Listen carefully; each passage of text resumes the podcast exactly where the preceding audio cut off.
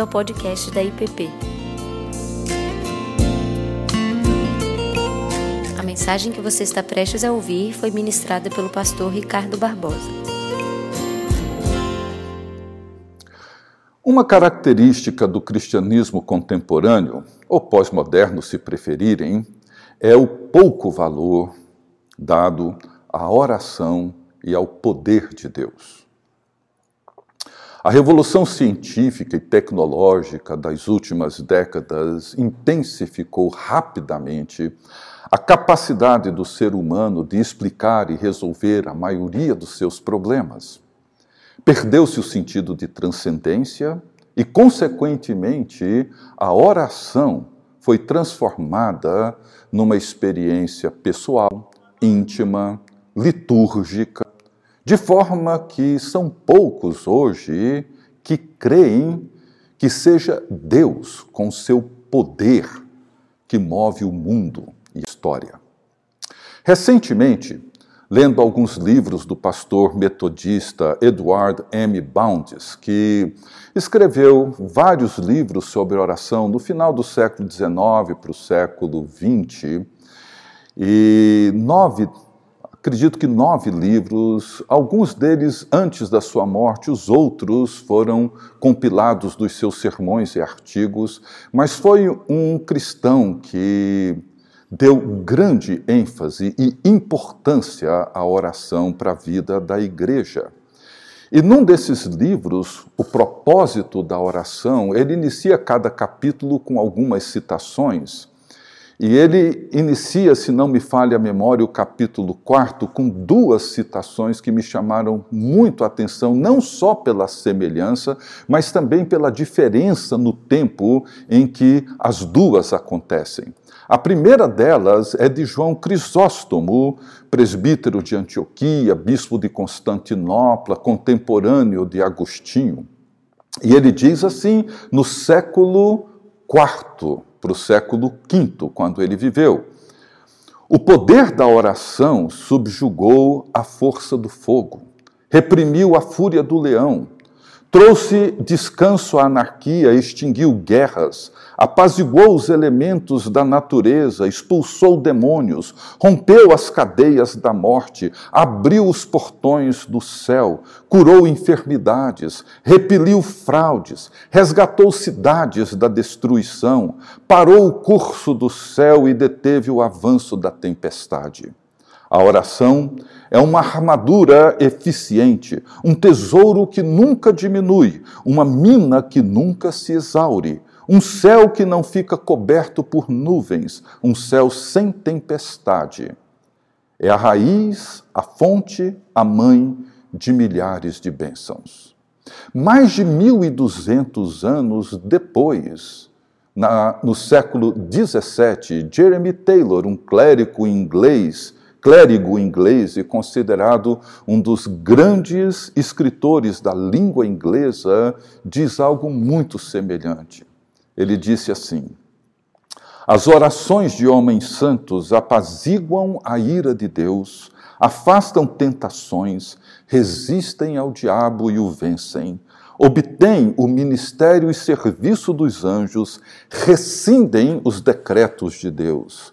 A oração cura a enfermidade e obtém perdão. Detém o curso do sol e para as rodas da carruagem da lua. Governa sobre todos os deuses e abre e fecha as comportas da chuva, destrava o útero e apaga a violência do fogo, fecha a boca de leões e tranquiliza nosso sofrimento e cansaço causados pela violência da tormenta e da perseguição. Agrada a Deus e supre todas as nossas necessidades. Nessas duas afirmações, nós encontramos uma coletânea de fatos históricos narrados nas Escrituras, onde a oração do povo de Deus e a manifestação do poder de Deus são testemunhos vivos do resultado da ação de Deus no mundo através da prática das orações do seu povo. No livro de 2 Crônicas, no capítulo 20, encontramos uma dessas histórias impressionantes, extraordinárias, onde só é possível compreender quando nós entendemos e levamos em conta e cremos no poder de Deus e no lugar das orações do povo de Deus. Diz assim a palavra de Deus, 2 Crônicas, capítulo 20, os versos 1 a 23. Depois disto, os filhos de Moabe e os filhos de Amon, com alguns dos meunitas, vieram à peleja contra Josafá. Então vieram alguns que avisaram a Josafá, dizendo: Grande multidão vem da além do mar e da Síria. Eis que já estão em Azazon Tamar, que é em Gedi. Então Josafá teve medo e se pôs a buscar ao Senhor e apregoou jejum em todo Judá. Judá se congregou para pedir socorro ao Senhor, e também todas as cidades de Judá veio gente para buscar ao Senhor. Pôs-se Josafá em pé na congregação de Judá e de Jerusalém, na casa do Senhor, diante do pátio novo, e disse: Ah, Senhor, Deus de nossos pais, porventura não és tu, Deus nos céus?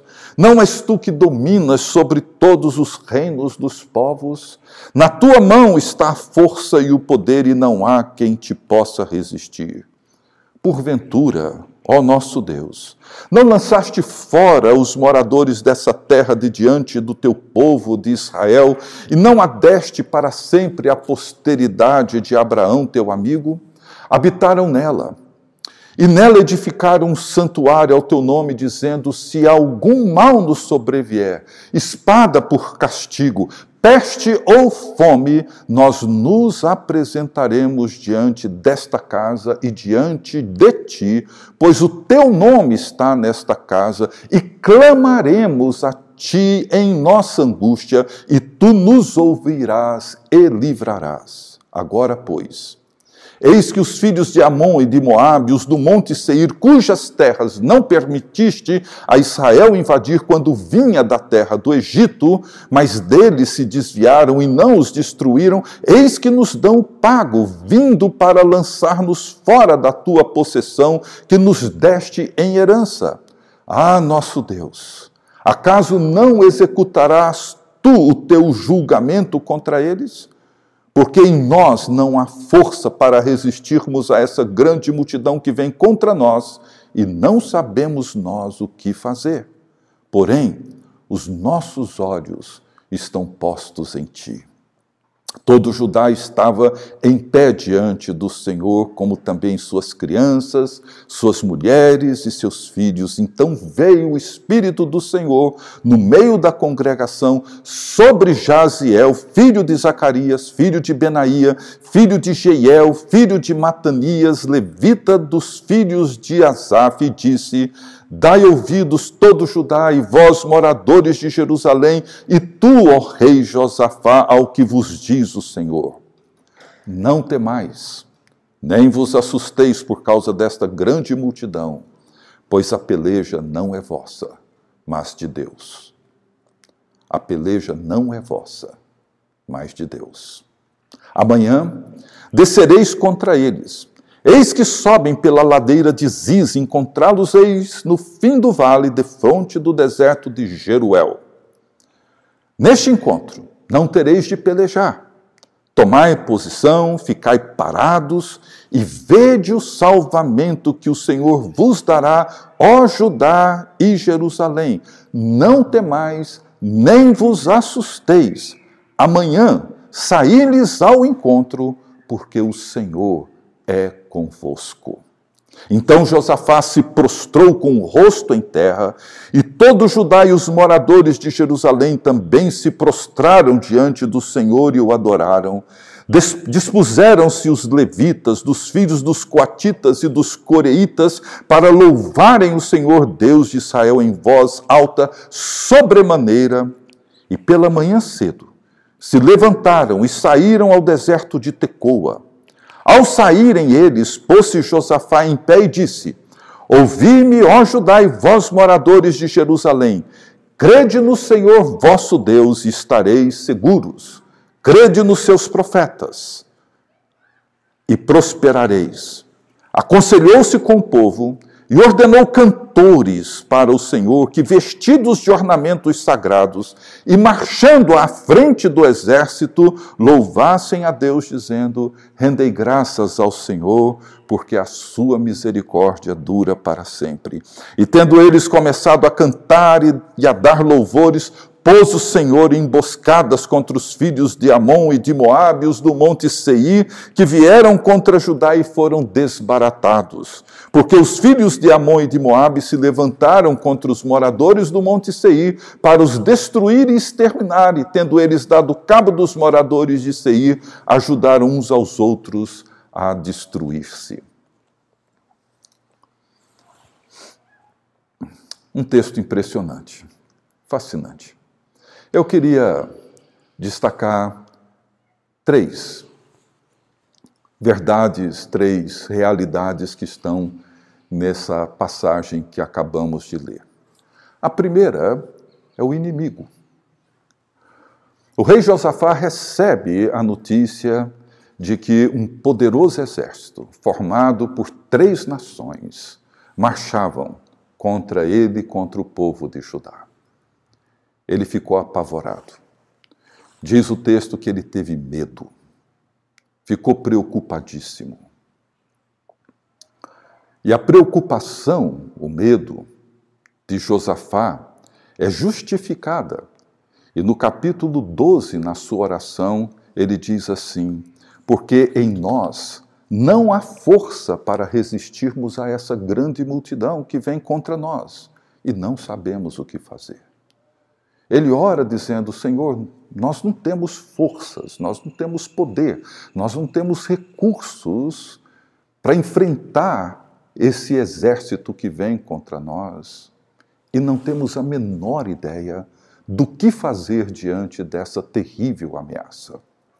O massacre seria inevitável. Todo o esforço do povo de Judá não seria suficiente.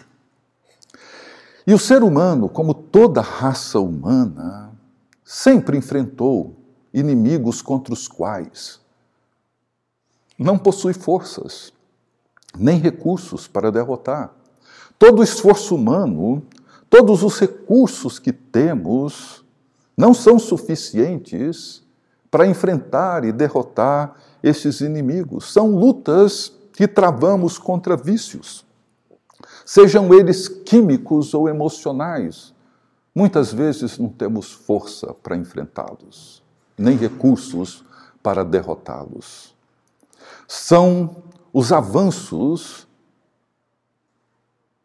devastadores de um vírus que provoca pânico, medo e preocupação em toda a humanidade. Crises econômicas para as quais nós não temos nem recursos nem forças para enfrentá-las. Enfermidades para as quais a ciência ainda se mostra impotente. E frequentemente nós nos vemos assim. Nos vemos sob a ameaça de forças poderosíssimas e não temos condições de enfrentá-las e não sabemos sequer o que fazer em relação a elas. Esse era o quadro que envolvia Josafá e o povo de Judá. Mas aí entra o segundo aspecto, a oração. Diferente de muitos cristãos hoje, Josafá, assim que recebe a notícia de que o exército marchava contra eles e já se encontravam no oásis de Engedi, já estavam próximos de Judá, ele se prostra e imediatamente começa a buscar a Deus e convoca todo o povo, conclama um jejum nacional. E o povo, juntamente com Josafá, se prostram e buscam socorro diante de Deus. E Josafá então ora. E a sua oração lembra aspectos da oração do Pai Nosso que Jesus ensinou muito tempo depois. Ele diz: Ah, Senhor Deus dos nossos pais, Porventura, não és tu Deus nos céus, Pai nosso que estás nos céus? Não és tu que dominas sobre todos os reinos dos povos? Vem o teu reino, seja feita a tua vontade. Na tua mão está a força e o poder, e não há quem possa resistir. É uma invocação que expressa uma profunda convicção dele e de todo o povo. Ele se coloca diante do Deus que tem o poder, o domínio sobre todos os reinos dos povos. Sobre a sua oração é dirigida ao Deus que governa todos os poderes, que governa sobre todas as forças, todo o conhecimento e toda a ciência que opera no mundo. O Senhor reina e reinará pelos séculos dos séculos, e a sua mão é forte e poderosa, e não há quem possa detê-lo.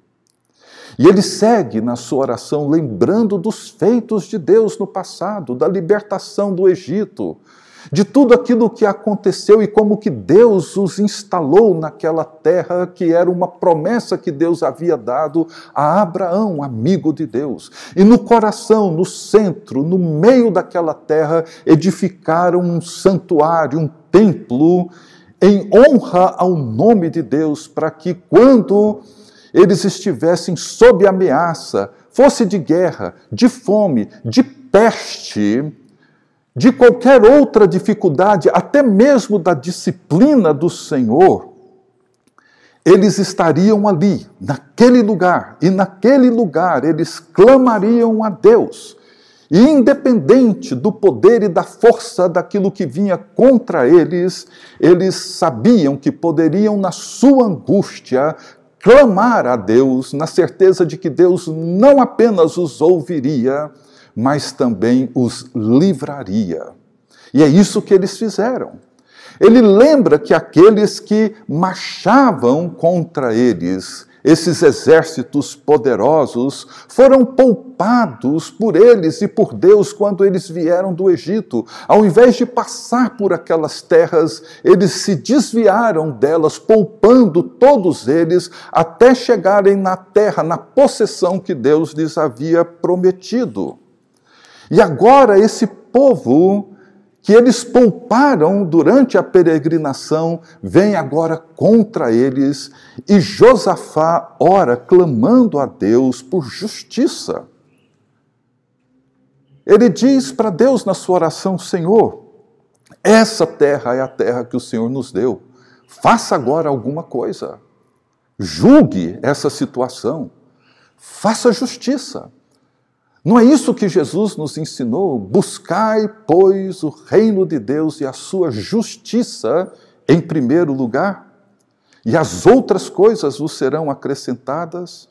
O clamor de Josafá e do seu povo é o clamor por justiça. É o clamor dirigido a um Deus que é poderoso e é justo. Venha o teu reino. Terceiro, Deus. Deus entra nessa história.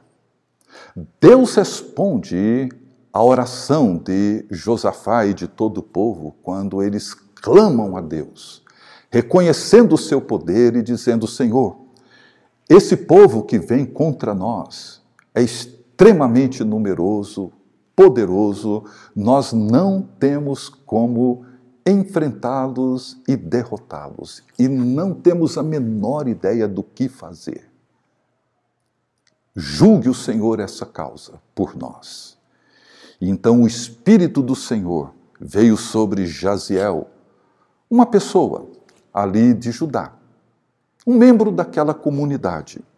E lhe deu uma palavra para Deus, para ah, uma palavra para o rei e para todo o povo, e ele diz assim: não temais, não tenham medo, nem assustem, não fiquem assustados por causa dessa grande multidão, pois essa peleja, essa luta essa guerra não é de vocês, é de Deus.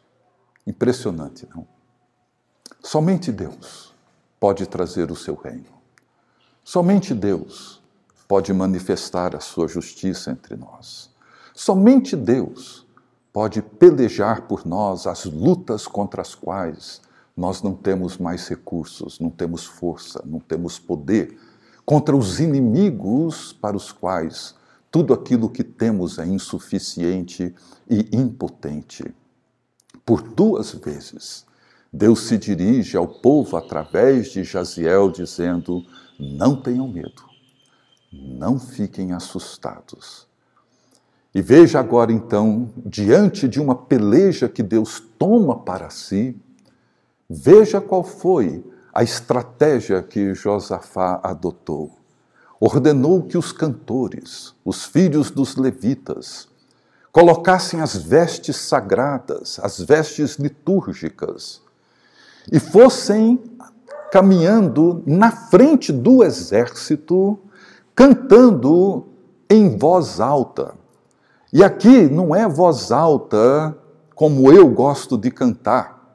Aqui eles estavam gritando, eram voz alta sobremaneira, dizendo: Rendei graças ao Senhor, porque a sua misericórdia dura para sempre. E enquanto o povo de Judá caminhava, com os cantores à frente, gritando e proclamando em alta voz: Rendei graças ao Senhor, porque a sua misericórdia dura para sempre.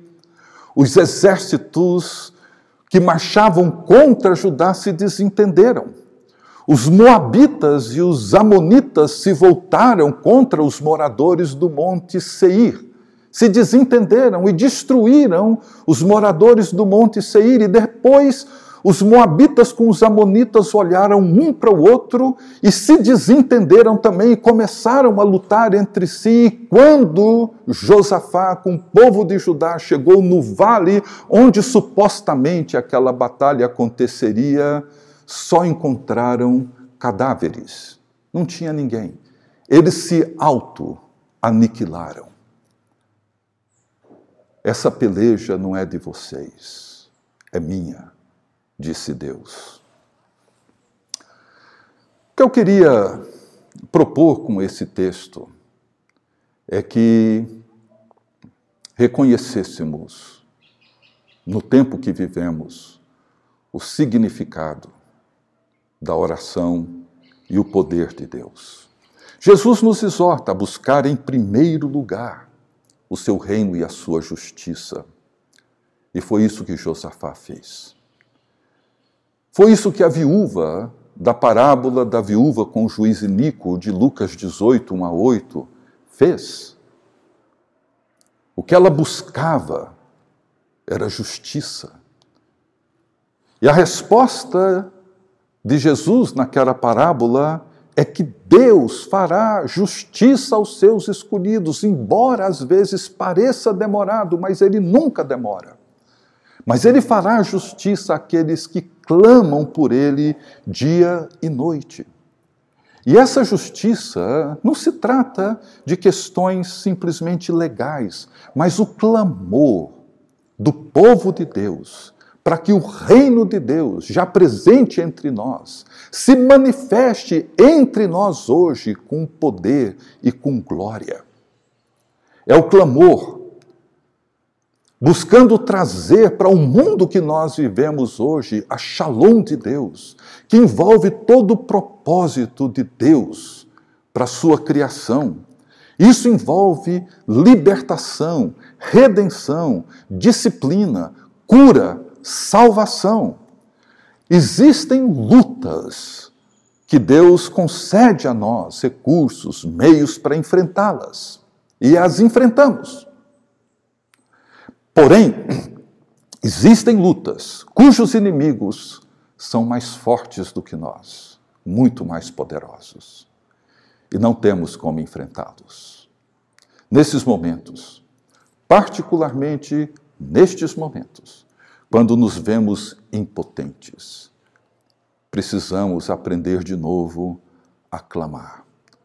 O clamor não é um, um sentimento passageiro, uma oração despretensiosa, é um desejo ardente, apaixonado, sincero. É um anseio desesperado pela justiça, para que Deus afirme novamente os seus propósitos. É o anseio de um coração que busca apaixonadamente pelo cumprimento da promessa de Deus, da presença do reino de Deus entre nós. É isso que nós somos chamados a fazer nessa oração. É isso que Josafá fez. Vivemos dias de medo, ansiedade, incertezas. E como Josafá disse, falou: quando nós entramos nesse templo, nesse santuário, é para que esse santuário que edificamos, é para que nos dias em que uma peste, e ele usa essa expressão, vier contra nós, e enfrentaram isso. É para o dia em que o Senhor, porventura, vier nos disciplinar, o que acontece também. Ou quando nós tivermos que enfrentar situações dificílimas como fome, seca, seja o que for, esse aqui é o lugar onde nós clamaremos por Ti, onde nós invocaremos o Teu nome, porque o Senhor domina sobre todos os reinos dos povos. E na Sua mão está todo o poder e força, e não há nada, nem ninguém que possa resistir. Talvez hoje você esteja enfrentando na sua vida pessoal batalhas, inimigos, para os quais você já não tem mais força e não tem mais poder, e os seus recursos já se esgotaram.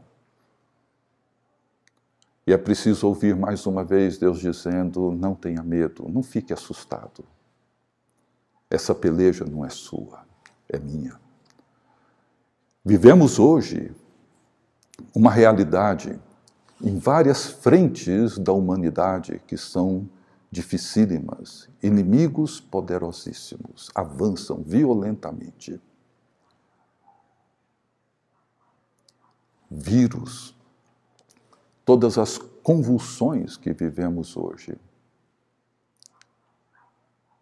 É um tempo para o povo de Deus se prostrar e gritar. Clamor envolve gritar por socorro, reconhecer o poder de Deus e clamar pela intervenção de Deus para que Ele haja e traga e manifeste o seu reino de justiça, de paz, de perdão, de reconciliação, o seu reino que cura, que liberta e que transforma.